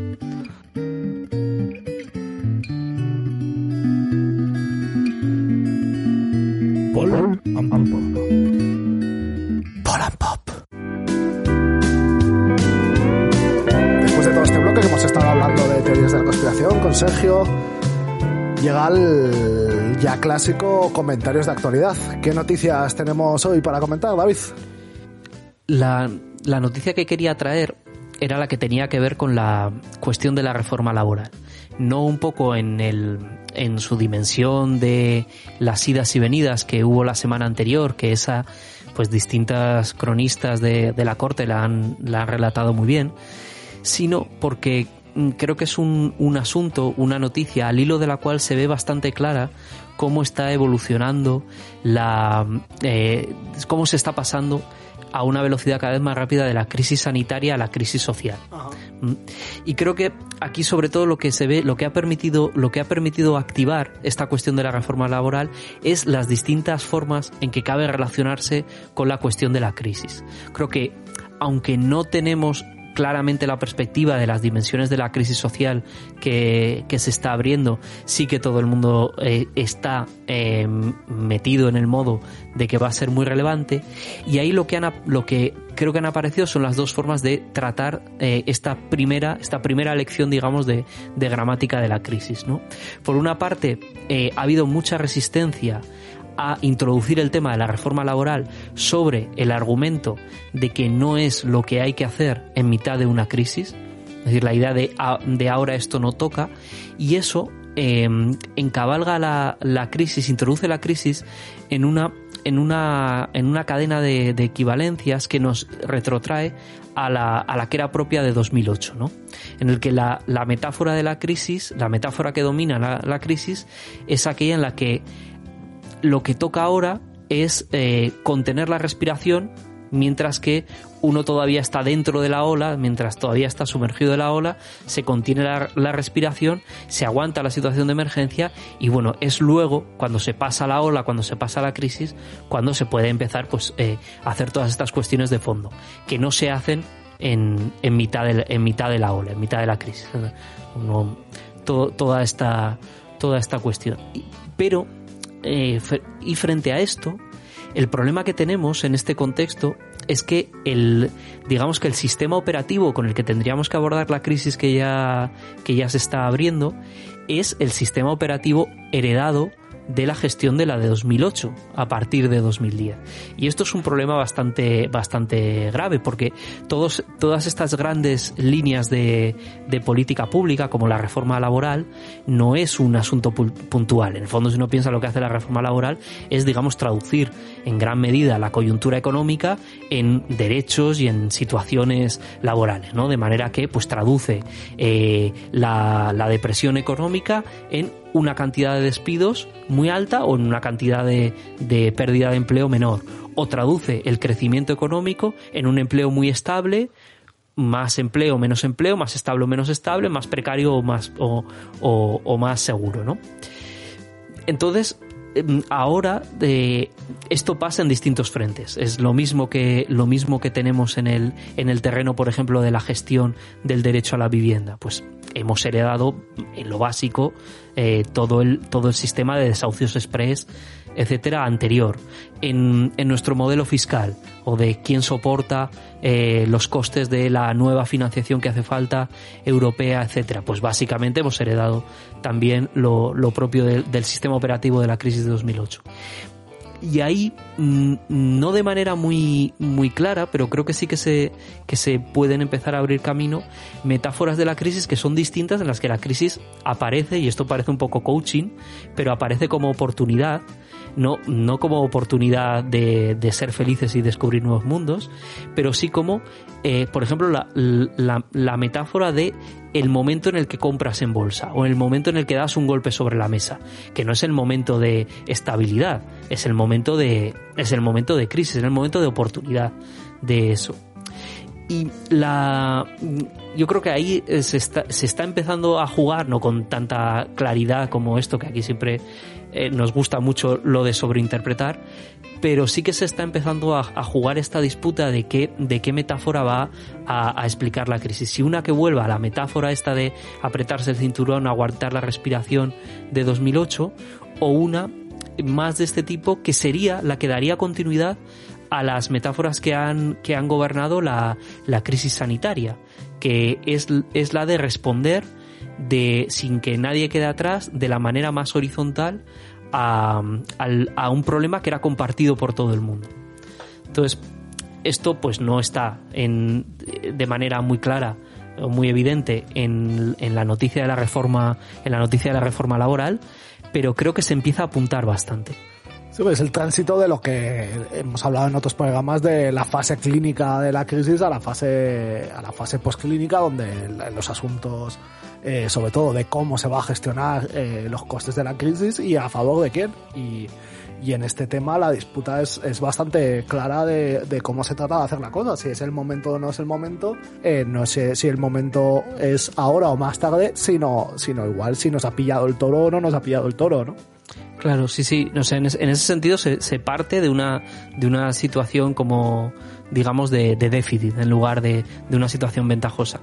Por ejemplo, en, eh, con, con, algo con lo que se puede eh, aprovechar de la manera que, que digo el, el momento, eh, y que en parte se está haciendo es con esta idea del ingreso mínimo vital. Claro. O sea, eh, por ejemplo, si, un, si uno si uno lee los, los informes más o menos de las de, de las agencias económicas, de las consultoras que, que están abordando el tema, son en principio muy reacios a emprender una reforma del sistema de prestaciones del calado de la del ingreso mínimo vital en este momento, por todas las repercusiones de las transferencias cruzadas, los efectos colaterales, etcétera. Pero eso es justamente lo contrario del que es el, eh, el que parece que es el enfoque más adecuado. Es decir, cuando no tiene más sentido realizar una reforma de este tipo que cuando más, que cuando más necesaria es. O sea, los, los costes de lo contrario, ya no solo en términos de la gente que queda atrás, sino de la legitimidad de las instituciones, es enorme, ¿no? Que nuestras instituciones sirven para en los momentos en los que hace falta hacer cosas, no, hombre, hacerlas. no hacerlas, pensar en que igual llega un momento mejor. Usted lo que tiene son unas instituciones procrastinadoras, como si fuera el, el peor millennial de, del universo. Entonces, hay que salir un poco de esa, de, esa inercia. Pues la noticia que yo quería traer es la, una contestación a una, a una intervención que hace Irene Montero en una comisión de, del Congreso, en la cual Irene Montero viene un poco a explicar la dimensión estructural de, de la posición de las mujeres, eh, etcétera, etcétera. Y Carla Toscano, que es la representante de, de Vox, eh, que le contesta, dice lo siguiente. Ustedes parten de una mentira de base cuando afirman que existe la violencia de género, cuando en realidad esa teoría es un invento feminista que la izquierda ha utilizado tras la caída de la URSS para no quedar vacía de discurso.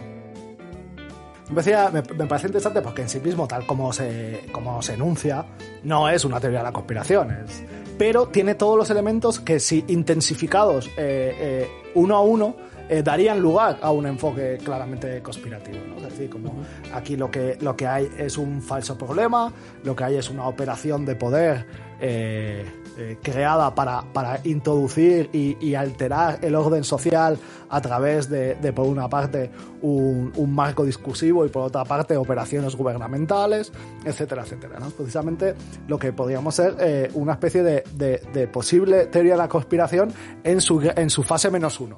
Eh, efectivamente sería muy exagerado y, y además eh, no, sería, no correspondería con el enfoque con el que tratamos las cosas y hemos intentado tratar antes el tema de la conspiración, pero sí detenernos en que en, que en todos los elementos que están presentes en, en esta, en esta respuesta, intensificados, funcionarían eh, perfectamente como una teoría de la conspiración. Sí, además, además que, que muestra la, como la diferencia acerca de, de, del carácter evidente de los discursos según la posición en la que te pille, ¿no? O sea, la, eh, todas las cuestiones de, de subordinación estructural eh, son, mm, se, se, suelen denunciar mucho en estos términos de, bueno, es que eso son eh, paranoias tuyas, o sea, es que eso, eh, a, mucho desde esta perspectiva individualista de no, a mí no me ha pasado o cosas para alguna gente son absolutamente invisibles y dependiendo de la posición subjetiva de las que en la que te pille no hay nada más evidente que eso, o sea, no hay nada más evidente, o sea, más aparejado y más anejo a tu a tu cuerpo y más inscrito eh, desde que te levantas hasta que te duermes que esta que esta cuestión. Y, y es y eso esa eh, esa diferente posición subjetiva desde la que algo pasa a ser lo más evidente o pasa a ser toda una teoría de la conspiración eh, de manera muy complicada, armada, etcétera, que me hacía mucha gracia eh, esta respuesta al enfoque conspirativo con el que se tacha al feminismo que es que ya se ha hecho como un chiste, como un tic, que es toda esta de Soros cuando me ingresas la paguita, por fin, bueno, ya es, ya es uno, ya es primero de mes, ya ha llegado la paguita, eh, porque me, me, parece una forma muy interesante de, de, de, de reapropiación de esa acusación conspirativa.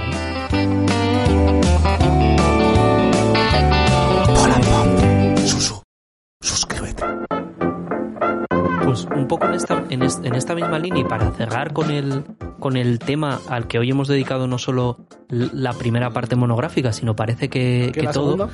Eh, a mí me parece destacable en esto que intentamos hacer como al final de, del programa, de buscar las, las artes oscuras de, de la comunicación política y nos centramos en, en, estos, en estas noticias que son puramente clivaiteras ahí, vamos, lo, lo peor, que antes, cuando hacíamos esto, eh, como si lo hubiéramos hecho toda la vida, pero que cuando se enfocaba esto, bueno, tú tenías una comunicación política eh, y una información general eh, más o menos normalizada y algún episodio clickbaitero.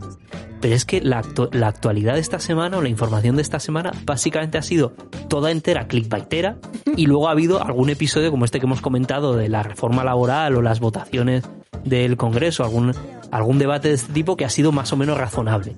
Entonces, eh, el fin de semana ha sido puramente clickbaitero porque es, eh, se hace, se hace Mm, eh, ha sucedido esto de que eh, manifestaciones no exactamente demasiado numerosas ni masivas han recogido la atención de todo el mundo constantemente el día el día de antes en la preparación el día que se hizo eh, todo el rato durante el día no solo un momento el día siguiente. Por supuesto el lunes aún venía al caso seguir discutiendo sobre la apropiabilidad de la bandera etcétera en ese en ese marco y tal. Todo esto mientras eh, no, es, no, es, por quitarle la ilusión a nadie, pero se, se estaban ahondando como los fenómenos de desigualdad que, que, que son eh, absolutamente característicos de, del, del país, ¿no?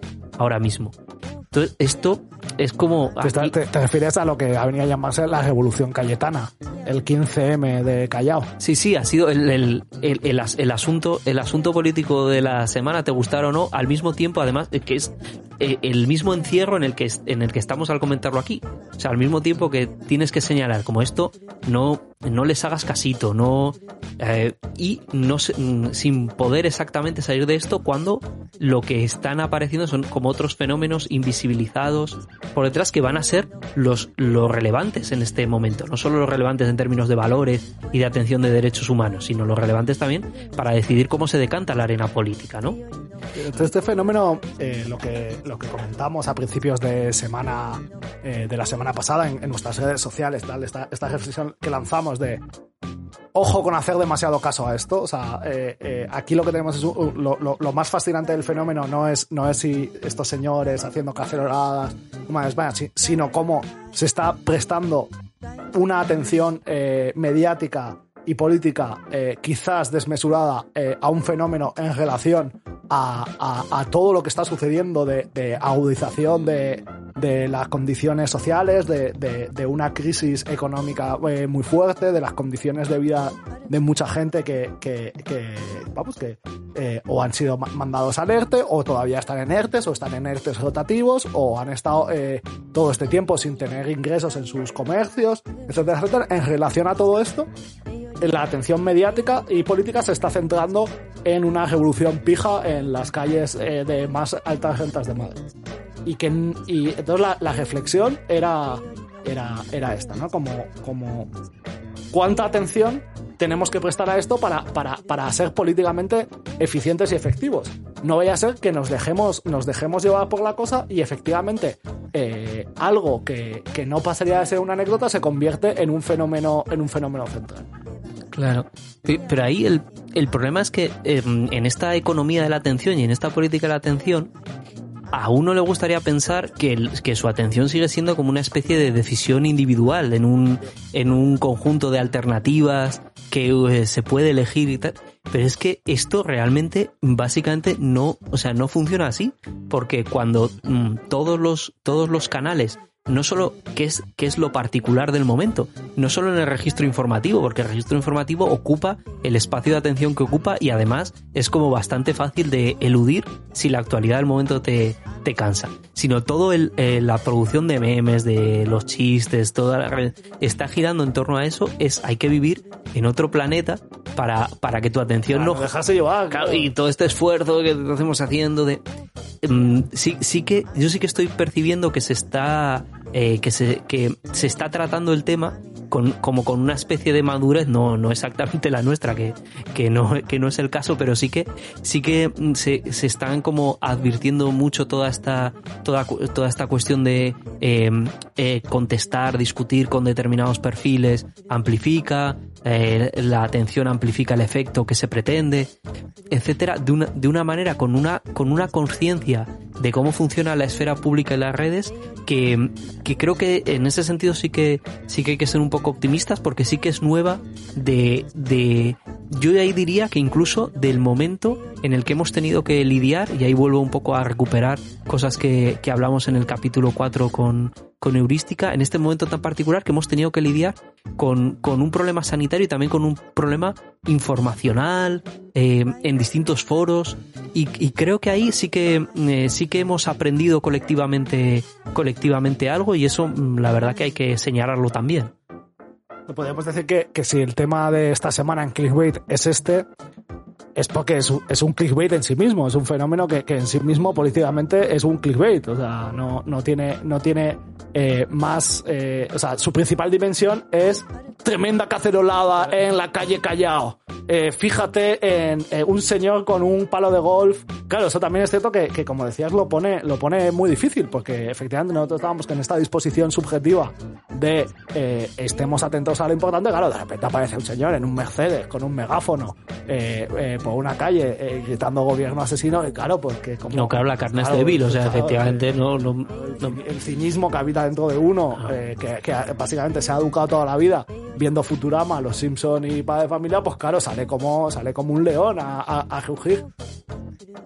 Sí, no, y, y, luego la, esta historia tiene eh, objetivos eh, políticos concretos em, mm, de, de, corto, de corto alcance, o sea, que intenta tensionar una situación social de una manera determinada para después tratar de, de, mm, de ganar espacio en la arena pública y tratar de rentabilizar otros malestares, etcétera. O sea, que todo eso se puede, se, se puede analizar. Pero eso es, eh, eso es una estrategia entre 50.000 que están funcionando al mismo tiempo, que eh, no es comparable con, con la extremada visibilidad que tiene que tiene El mm, fenómeno. el fenómeno, que incluso hoy mm, mm, veía gente que comentaba que al final del al final del telediario que se supone que es el espacio de el telediario de, de la primera que es como el de además de las franjas de mayor edad y tal han cerrado el telediario con eh, esta esta canción de todos mis amigos se llaman Cayetano en referencia a de Carolina Durán en referencia a este a este evento. Entonces la, la, la capa como digamos de redes mi- eh, millennial etcétera ha saltado a la capa no eh, a la capa mainstream que no sé eh, no mm, hubiera sido interesante ver el telediario con, con, con tu abuela para poder ver cómo si tenía algún sentido en eh, dentro de, la programación habitual de una cadena generalista este este chiste. Pero es que se ha hecho o sea el, chiste se ha hecho se ha hecho general se- se- o sea el clickbait se ha hecho información. Digamos que el fenómeno, desde nuestro punto de vista, diría que es menos preocupante por lo que tiene de, de afluencia, de, digamos, de cantidad y calidad de, la manifestación, sino de que eh, en relación a, a una situación de crisis eh, que, que creo que todavía no estamos percibiendo su, su dimensión, una crisis que se sobrecarga sobre la crisis de 2008, que por ejemplo estamos hablando de una generación que, que, que entre los 20 y los 40 años va a sufrir dos crisis eh, de, de grandes, eh, de gran profundidad, para lo que tiene eso de, eh, de, de formar las expectativas eh, y posibilidades de vida, es decir, que estamos ante una situación extremadamente complicada. eh, y este chiste que en un momento hicimos, que al menos en 2008 era- er- eran los problemas de la clase media los que, los que llamaban la atención, no los problemas de, las clases altas, de, las calles de mayor renta de cada ciudad, los que de repente eh, se convierten en la agenda política. Esa es la dimensión más preocupante del asunto. Bueno, y como este espacio ha demostrado, hemos quedado de nuevo encerrados en la paradoja del clickbait y la economía de la atención contemporánea.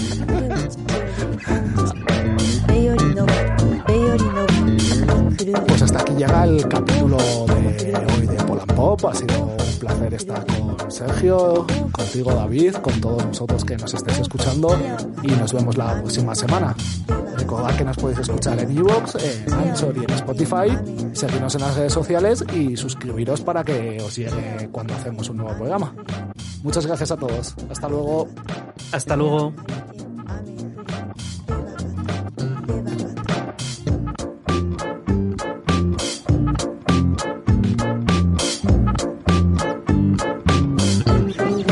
Polan Pop.